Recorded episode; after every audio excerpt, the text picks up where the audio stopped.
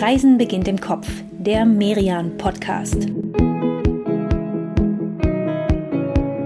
Herzlich willkommen, liebe Hörerinnen und Hörer, bei Reisen beginnt im Kopf, dem Podcast des Reise- und Kulturmagazins Merian. Mein Name ist Katrin Sander und ich hoste diese Folge wie immer gemeinsam mit meiner zauberhaften Kollegin Inka Schmeling. Oh, das ist aber nett, Katrin, danke. immer gerne. Ja, hallo auch von mir und wie schön, dass ihr dabei seid, wenn wir beide heute auf eine ganz besonders bunte Kopfreise gehen. Oh ja, diesmal haben wir uns nämlich das vielleicht sogar bunteste Reiseziel überhaupt ausgesucht. Es geht nach Costa Rica, die reiche Küste. So hat Kolumbus höchstpersönlich diese Region in Zentralamerika genannt, nachdem er hier als erster Europäer an Land gegangen ist. Das war 1502. Ja, wobei, äh, was Kolumbus mit reicher Küste meinte, das war damals eigentlich eher seine Hoffnung auf Rohstoffe, ganz besonders natürlich auf Gold. Und in dem Punkt ist Costa Rica eher arm arm, aber dafür ist es in einem anderen Punkt sehr, sehr reich. Ja, den hat nur 1502 noch niemand so richtig wertgeschätzt. Costa Rica ist nämlich bis heute das reichste Land der Welt in Sachen Artenvielfalt. Es gibt in diesem echt kleinen Land mindestens 500.000 Tierarten. Das sind die, die nachgewiesen sind. Und das sind fast fünf Prozent aller bekannten Arten auf der ganzen Welt. Boah, und das ist echt eine irre Zahl. Ne? Das muss man auch mal so ins Verhältnis setzen, weil Costa Rica wiederum eigentlich total klein ist. Das ist von der Größe her ein bisschen größer als Niedersachsen. Und auf der Fläche fünf Prozent aller Tierarten. Das ist echt Rekord. Ja, Niedersachsen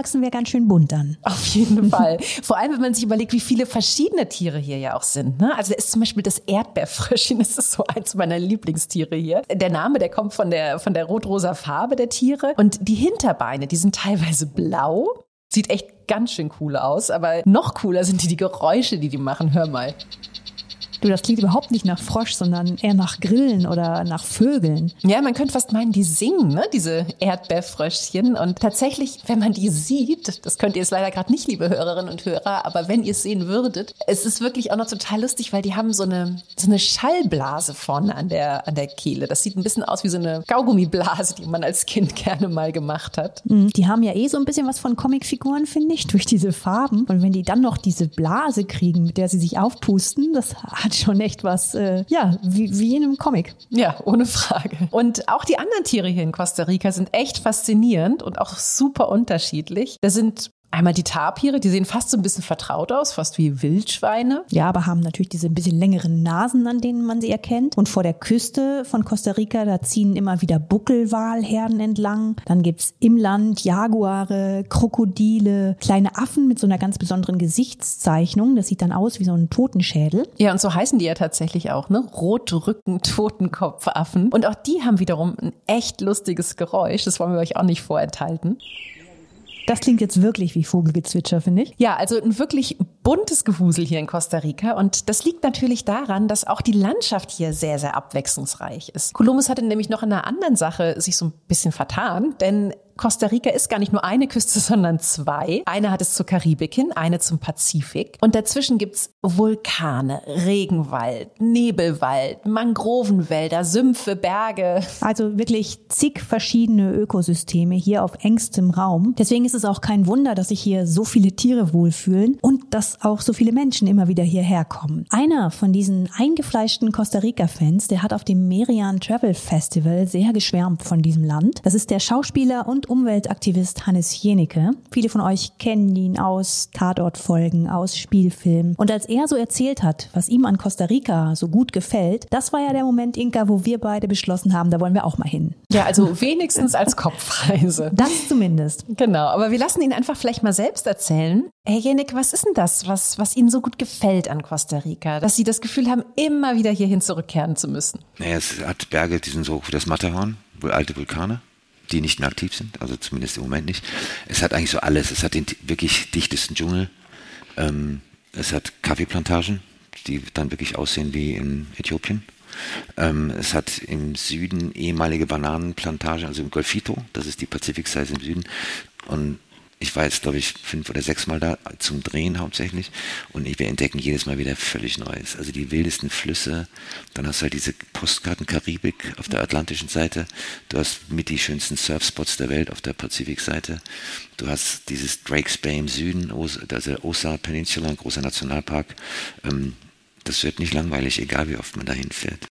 Das mit dem Drehen, das müssen wir noch mal kurz erklären. Hannes Jenicke, der dreht Naturdokumentarfilme hier mit seinem Team in Costa Rica und darin zeigt er eben vor allem die Artenvielfalt dieses Landes. Man hat echt das Gefühl, wenn ein Land es schafft, seine Natur zu bewahren, dann ist das Costa Rica, oder, Herr Jenicke? Costa Rica ist wahrscheinlich das Land mit den besten, klügsten Umweltgesetzen der Welt.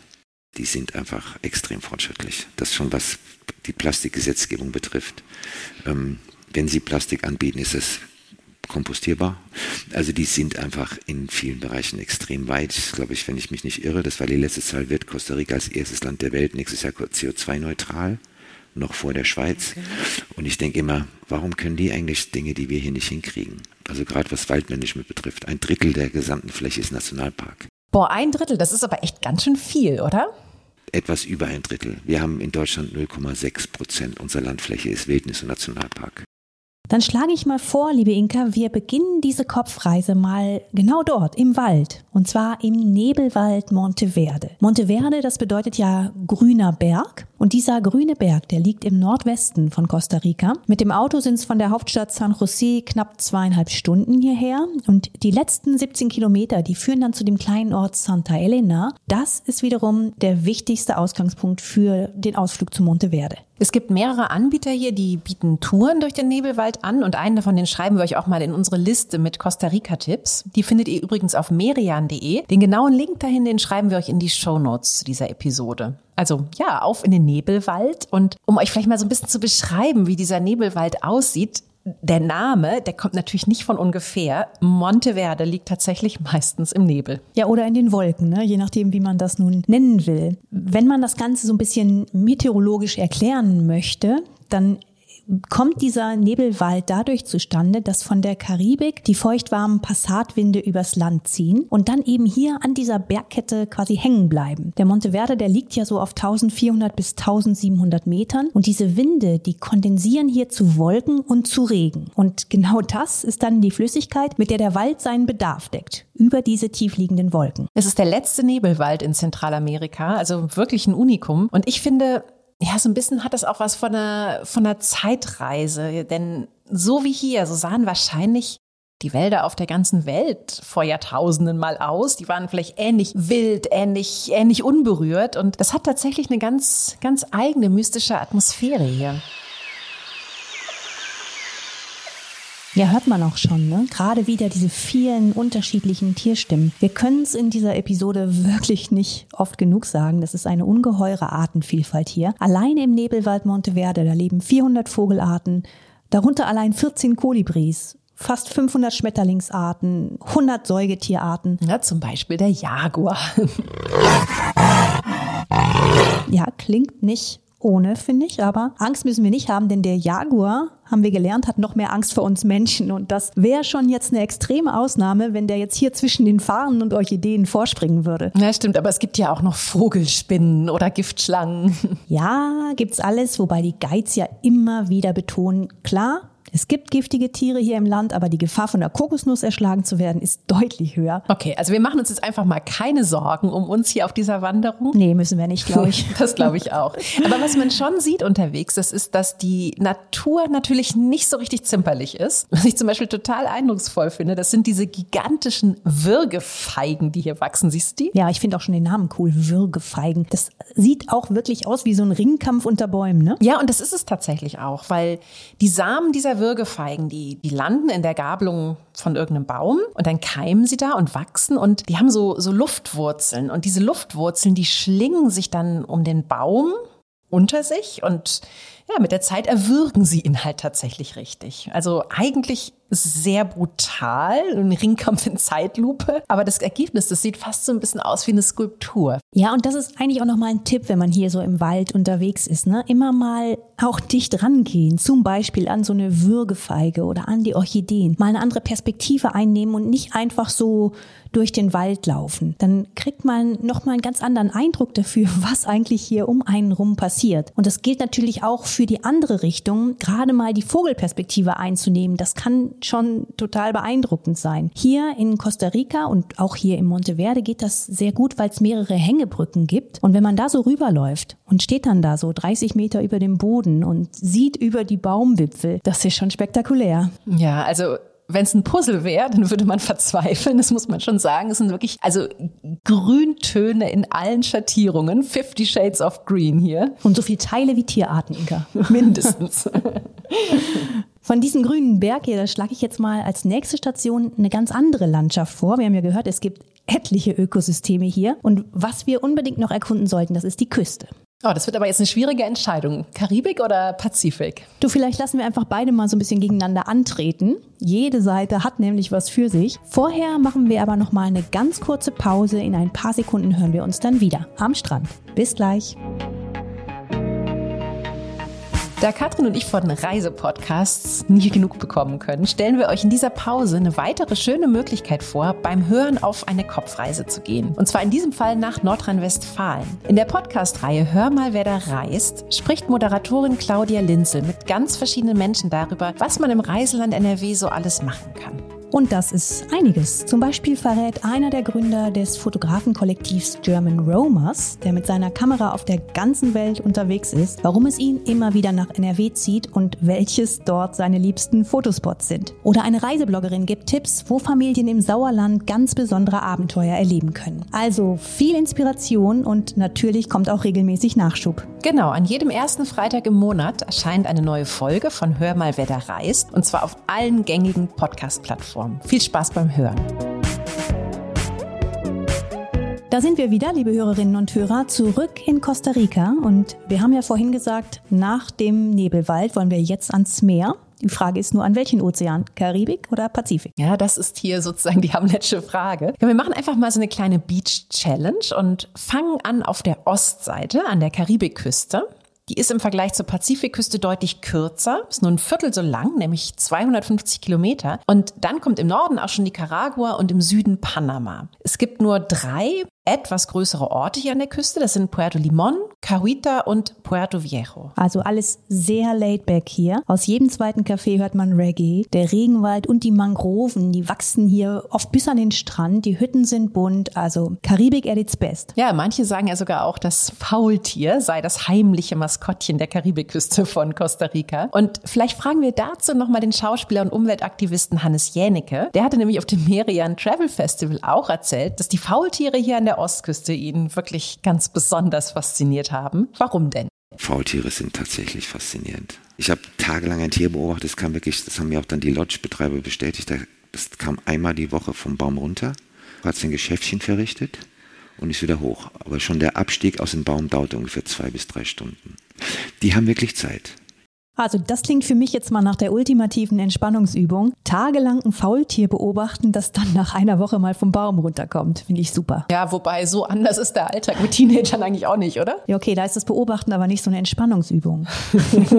aber du hast recht, es gibt gewisse Überschneidungen. Wir können euch auch nicht mal einen Faultier-Sound vorspielen, liebe Hörerinnen und Hörer, denn obwohl sie es eigentlich können, geben Faultiere eben selten Geräusche von sich. Noch eine Gemeinsamkeit mit Teenagern, würde ich sagen. Also wenn ihr auf eurer eurer Costa Rica-Reise Faultiere sehen wollt, dann solltet ihr vor allem den Kopf in den Nacken legen. Faultiere sind nämlich Baumbewohner. Da hängen sie dann gerne mit ihren langen Armen und Beinen im Ast und klar, sie chillen da oben. Leise anpirschen müsst ihr euch nicht. Die Tiere sind nämlich nicht sehr schreckhaft, die hören auch nicht so wirklich gut.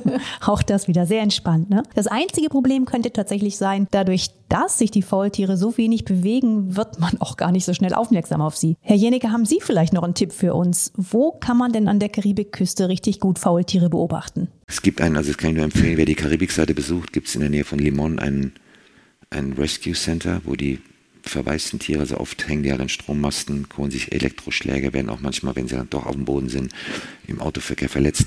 Und da, da werden kleine, die, die Babys der Faultiere hochgepäppelt und das gehört zum süßesten, was ich je gesehen habe. Die sind halt dann wirklich so groß, völlig andere Farbe. Das, ist, das nennt sich The Jaguar Rescue Center, aber die machen eigentlich hauptsächlich Arbeit mit Faultieren und versuchen die zu retten. Also da gibt es ganz tolle Projekte, wo man die auch wirklich in, aus nächster Nähe mal begutachten kann. Auch die Adresse von diesem Rescue Center für Jaguare in die man aber vor allem Faultiere zu sehen bekommt, die schreiben wir euch natürlich auf merian.de. Und außerdem auch noch ein paar weitere Tipps für diese und auch für die zweite Küste auf unserer Liste. Denn jetzt wird so langsam Zeit für den Pazifik. Ist nur 150 Kilometer entfernt, aber gleichzeitig eine komplett andere Welt, oder? Ja, absolut. Hier ist nix mit sanft. Ne? Hier donnern die Wellen ran, hier ziehen Herden von Buckelwalen, von Orcas entlang. Man kann hier sogar mit Bullenhaien tauchen. Die sind weit gefährlicher als der weiße Hai, also wenn man es will.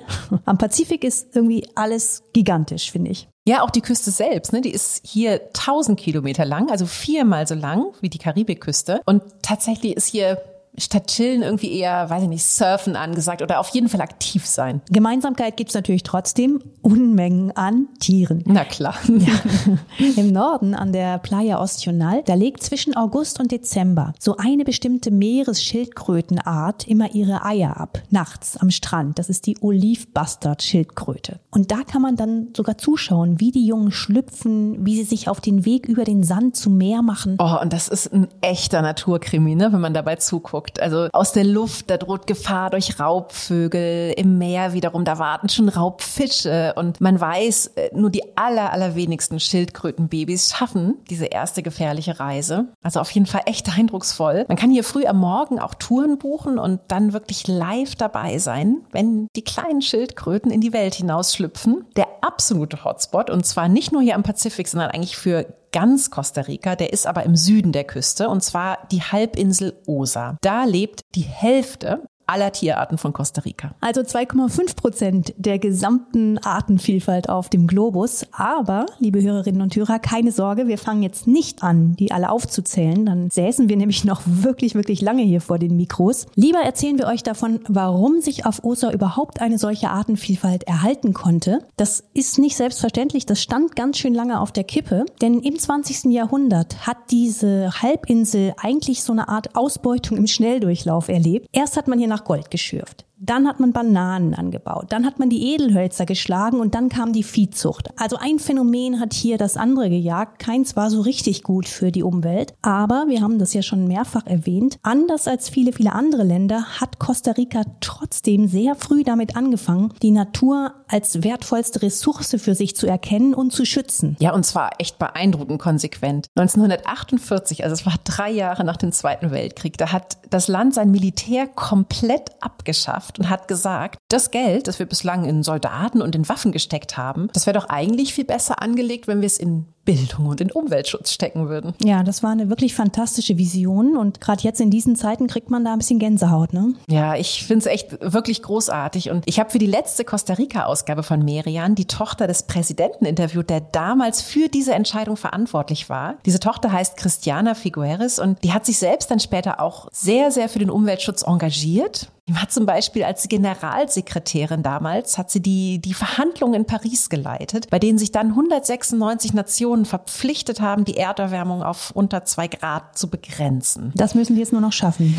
Das müssen sie schaffen und ich glaube, äh, genau, also wenn jemand sie antreiben wird, dann bestimmt Christiana Figueres. Das ist nämlich echt eine Hammerfrau. Also die hat wirklich so viel von Verantwortung gesprochen, aber eben auch von, von ihrer großen Liebe für die Natur. Wobei man schon auch sagen muss, und das meine ich jetzt echt ganz positiv, in Costa Rica hat man jetzt nicht nur so eine romantische Sicht auf die Natur und es geht auch gar nicht nur darum, die Natur zu schützen, damit immer mehr Touristen kommen. Nee, sogar ganz im Gegenteil. Es gibt viele Nationalparks, wo der Tourismus begrenzt wird, ne? wo man sagt, es darf nur die und die Anzahl von Touristen pro Tag hier rein, um eben das Ökosystem nicht zu überfordern. Genau. Costa Rica hat das tatsächlich sehr wirtschaftlich alles angegangen und eine ziemlich clevere Kalkulation aufgemacht und gesagt, okay, die Umwelt zu schützen, das ist für uns von wirtschaftlichem Interesse. Presse. Also zum Beispiel der Wald. Der speichert die Niederschläge, der schützt vor Erosion und vor Lawinen. Der ist ein gigantischer Wasserfilter, der erhöht die Luftfeuchtigkeit und bremst Stürme. Und wenn man das alles zusammenrechnet, dann sind das rein wirtschaftlich bilanziert Dienstleistungen im Wert von mehreren Billionen Euro im Jahr. Ja, und damit hat man hier tatsächlich erkannt, es ist viel, viel teurer, die Umwelt zu zerstören, als sie zu schützen. Und diesen Gedanken, den hat man dann sogar im Gesetz verankert mit einer Art Rechnung für für Umweltdienstleistungen. Auch wieder ziemlich einzigartig. Oh, also hier an der Pazifikküste, da könnte ich jetzt echt nochmal gut eine kleine Pause einlegen. Und vielleicht fragen wir Hannes Jänicke nochmal, der ja gerade hier im Süden der Pazifikküste viel unterwegs war für seine Dokumentarfilme. Haben Sie noch einen Tipp, wo Katrin und ich jetzt nochmal ja, eine kurze Rast machen könnten? Also es gibt tatsächlich ein, eine kleine Lodge ganz im Süden auf der Pazifikseite. Das ist wirklich, die haben nicht mal eine Website. Das ist eine Surf Lodge. Und das sind 19 Holländer, die da als Jugendliche hingefahren sind, haben sich von den Großmüttern Geld geliehen, haben einen Surfspot gekauft. Das war eine kleine Bananenplantage, die hat der Bauer hat aufgegeben, hat ihnen diesen Surfspot verkauft mit einer winzigen Lodge. Da passen insgesamt, wenn 20 Leute da sind, ist die voll. Das ist so mein heiliger Ort, der ich kann sagen, der ist in der Nähe von Punta Banco. Aber die haben aus guten Gründen nicht mal eine Webseite. Das geht nur über Mund-zu-Mund-Propaganda. Da kochen zwei Frauen aus dem Dorf. Die kommen morgens, mittags, abends kochen. Und das ist somit das schönste Urlaubsziel, was ich, glaube ich, in meinem ganzen Leben je gefunden habe. Das klingt echt toll, aber man merkt schon, Herr Jenecke, so ganz wollen Sie nicht damit rausrücken mit dem Tipp. Und ich verstehe das auch. Es ist ja manchmal schlicht so, dass es Orte gibt, die möchte man gar nicht mit der ganzen Welt teilen. Ich kann noch ein Detail erzählen. Die Straße, da führt einen, ein Dirt Track hin, also so eine Lehmstraße. Und dann kommt man irgendwann, wenn die aufhört, an ein Tor. Und aus dem Tor, das ist so türkis bemalt, hängt ein großes Schild, da steht drauf, where the bad road ends and the good life begins. Okay, na das ist doch immerhin mal ein Anhaltspunkt. Dann versuchen wir einfach mal unser Glück bei der Suche nach dieser Surfer Lodge und legen da dann noch eine kurze Pause ein. Gleich sind wir zurück. In dieser Pause möchten wir euch die aktuelle Ausgabe von Merian vorstellen. Es geht um Monaco und die Côte d'Azur. Ihr findet in dieser Ausgabe wie immer spannende Reportagen, etwa darüber, wie es ist, sich in Grasse sein eigenes Parfum zu kreieren oder darüber, warum in Monaco auf den Dächern Obst und Gemüse mitten in der Stadt wachsen oder warum Henri Matisse in den Hügeln über Nizza eine ganz besondere Kapelle gebaut hat. Also es geht die gesamte Côte d'Azur entlang und es gibt zu den Geschichten natürlich auch immer viele konkrete Tipps für euren Urlaub in Monaco und an der Côte d'Azur. Ihr findet die Ausgabe am Kiosk, im gut sortierten Buchhandel und natürlich über merian-shop.de und ihr könnt in diese Region auch mit unserem Podcast auf Kopfreise gehen. Wir haben nämlich vor 14 Tagen eine ganze Folge dazu gemacht. Hört euch die sehr gerne an. Ihr wisst ja, wo ihr uns findet. Da sind wir wieder, liebe Hörerinnen und Hörer. Und nach dem Nebelwald und gleich zwei Küsten Costa Ricas machen wir uns jetzt zum Schluss unserer Kopfreise auf zu einem nochmal ganz anderen Ökosystem, und zwar zu Vulkanen. Davon hat das Land eine ganze Menge. 60 insgesamt. Sieben davon sind sogar noch aktiv, aber die allermeisten sind echt so zur Ruhe gekommen, dass man auf den ersten Blick gar nicht merkt, dass es sich dabei um einen Vulkan handelt. So war das zum Beispiel beim Arenal. Der war Jahrhunderte so ruhig gewesen, völlig mit Wald bewachsen, dass man erst dann bei der Erstbesteigung 1937 gemerkt hat, ups, das ist ja in Wahrheit ein Vulkan. Ja, und noch dazu einer, der dann ja auch wieder erwacht ist. Ne? Beim letzten großen Ausbruch 1968, da hat er so viel Lava gespuckt, dass er gleich zwei Ortschaften zerstört hat. Fast 90 Menschen kamen damals ums Leben. Und eine Zeit lang war der Arenal dann Costa Ricas aktivster Vulkan. Er ist im Schnitt 41 Mal pro Tag ausgebrochen. Boah, nicht schlecht. ja, also das war dann nicht immer so dramatisch wie 1968, aber es war halt immer was los da unten im Krater. Und seit 2010, also jetzt seit zwölf Jahren, da ist er in so einer Schlummerphase. Also qualmt friedlich vor sich hin, aber keiner weiß so richtig, was da noch kommt, ob da noch was kommt. Ja, tatsächlich ist das ja auch genau der Ursprung von Costa Rica. Vor Jahrmillionen war das hier einfach eine Kette von Vulkaninseln und diese Inseln, die sind dann mit der Zeit zusammengewachsen. Und ja, dieser Vulkanboden, der ist eben auch ein Grund für die enorme Fruchtbarkeit in diesem Land. Also wenn man in Costa Rica ist und man ja wirklich verstehen will, ne, was dieses Land ausmacht, dann würde ich jetzt mal behaupten, um eine Vulkanbesteigung kommt man nicht herum. Ja, und die Auswahl ist, wie gesagt, sehr groß. Es gibt viele, viele Optionen. Der Arenal, über den wir gerade gesprochen haben, ist eine davon, eine sehr schöne und auch recht nah am Ausgangspunkt unserer Reise, also am Nebelwald Monteverde. Das kann man ganz gut kombinieren. Trotzdem, für uns beide schlage ich mal vor, wir schauen uns noch einen ganz anderen Vulkan an im Norden des Landes, und zwar den Rincon de la Vieja. Der hat ein ganz tolles Setting. Also ringsum, da gibt's Geysire, heiße Quellen, außerdem viele Wasserfälle und auch dieser Vulkan ist noch aktiv. Im Krater selbst, da ist ein Säuresee, 90 Grad warm und der liegt nur 100 Meter unterhalb vom Kraterrand. Oh, nur 100 Meter drunter ein heißer Säuresee, das klingt irgendwie ganz schön gefährlich. Kann es bei Ausbrüchen durchaus auch werden, das ist schon vorgekommen. Dann schwappt dieser See quasi über die Kante und es gibt so eine ziemlich heiße und auch ätzende Schlammlawine. Aber der Vulkan ist seit über zehn Jahren ruhig. Ich glaube, wir können uns ihm also nähern und wir nehmen die Badesachen mit. Ja, stimmt. Du hast ja vorhin von den heißen Quellen erzählt. Genau, die gibt's. Und was wirklich toll ist, ne? gleich neben dem größten Wasserfall, 40 Meter ist der hoch, da wärmt der Vulkan mit seiner Hitze das Wasser. Und da hast du dann wirklich die Traumkombi. Du hast Blick auf Vulkan und Wasserfall und warmes Wasser. Oh, es klingt herrlich. Also während wir hier baden, da kann ich dir außerdem noch eine schöne Geschichte erzählen über diesen Vulkan hier. Denn angeblich hat hier mal eine Prinzessin gelebt von einem lokalen Stamm. Die hat sich in den Häuptling eines anderen Stammes verliebt und leider waren diese beiden Stämme aber verfeindet. Die kenne ich, die Geschichte. Ist. Die ja. heißt Romeo und Julia. nee, die gibt's auch hier. Und tatsächlich der Vater der Prinzessin, der ließ ihren Geliebten dann auch einfach kurzerhand in den Krater dieses Vulkans werfen. Ja, also von da an blieb das Mädchen hier am Rand des Vulkans und zwar bis ins hohe Alter. Sie wurde eine weise Wahrsagerin und übersetzt heißt der Name dieses Vulkans tatsächlich Ort, an dem die Alte lebt. Okay, also das ist jetzt nicht so das romantische Happy End, ähm, das ich mir erhofft hatte, aber war gut. Romeo und Julia ja auch nicht. da hast du recht. Also dieser Vulkanbesuch ist auf jeden Fall ein schöner Abschluss für unsere Kopfreise und ein super Tipp für euch, wenn ihr das Land bereist. Wir beide, wir haben jetzt echt so viele verschiedene Landschaften kennengelernt und sehr viele Tiere. Oh ja, und das hat so gut getan, diese exotische Vielfalt. Deswegen bleiben wir bei unserer nächsten Kopfreise sogar ein bisschen in der Gegend. Wir bewegen uns gar nicht so weit weg, sondern erkunden Zentralamerika und die Karibik noch auf eine ganz andere Weise, nämlich vom Schiff aus. Wir hoffen, ihr seid dabei, wenn wir in 14 Tagen aufbrechen zu einer ziemlich besonderen Kreuzfahrt durch die Karibik. Bis dahin, passt auf euch auf und alles Gute.